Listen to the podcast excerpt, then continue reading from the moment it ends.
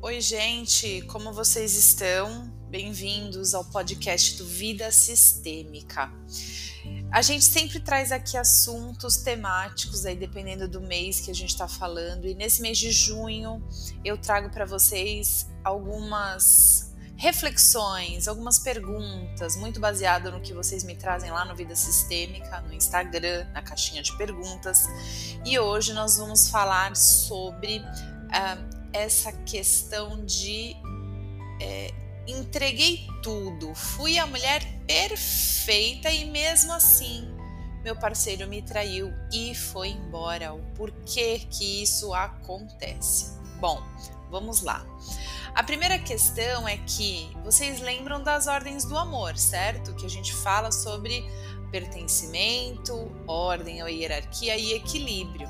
Essas ordens também estão atuando nos relacionamentos amorosos, né, entre os casais.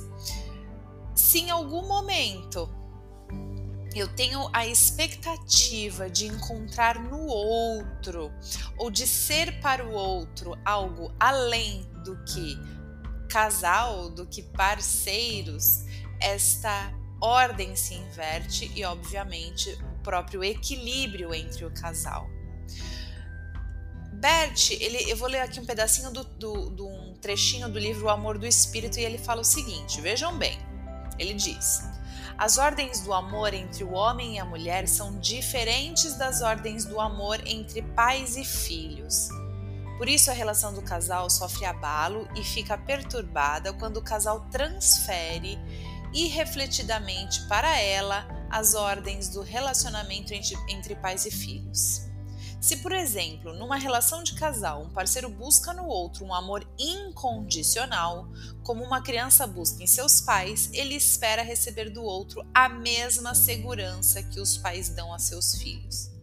Isso provoca uma crise na relação, fazendo com que aquele de quem se esperou demais se retraia ou se afaste e com razão, pois ao se transferir para uma relação de casal uma ordem própria da infância, comete-se uma injustiça para com o parceiro. Olha que forte isso, né? Quando a gente entrega demais para o outro toda a nossa perfeição, levando em consideração que não somos perfeitas, mas quando a gente entrega tudo, né? Ah, eu não vivo sem você, eu me moldo por você, eu é, elimino as minhas vontades por você, pelo tamanho do meu amor a você. É, isso é demais para o outro parceiro, porque ele, via de regra, não vai conseguir fazer e te entregar algo tão grandioso quanto isso.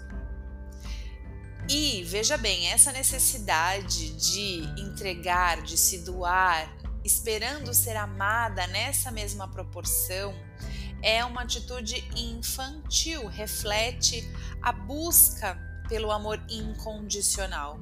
E o amor incondicional vem então e somente dos nossos pais. Pois então, isso nós estamos falando da questão da ordem, né?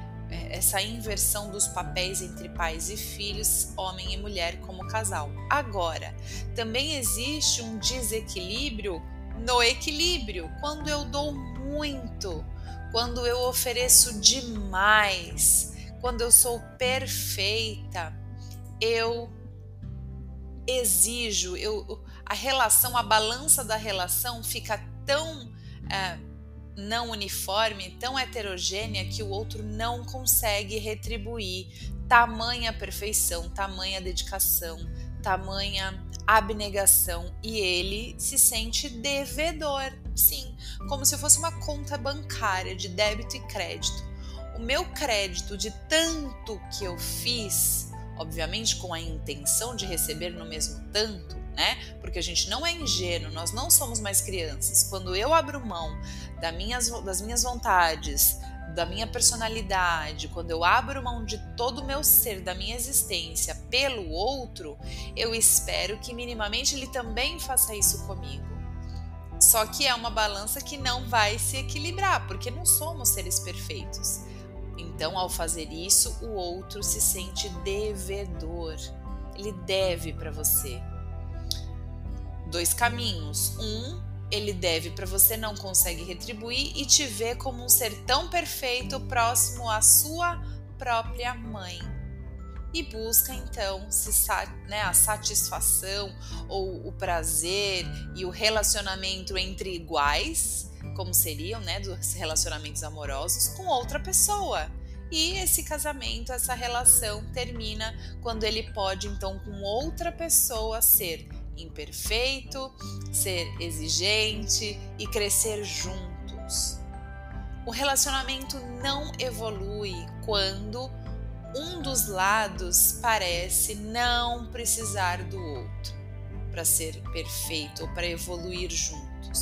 Eu já falei para vocês naquele outro é, é, podcast do papel da amante nos relacionamentos. Teve um outro que eu falei sobre como equilibrar os relacionamentos onde houve algum desequilíbrio, alguma traição.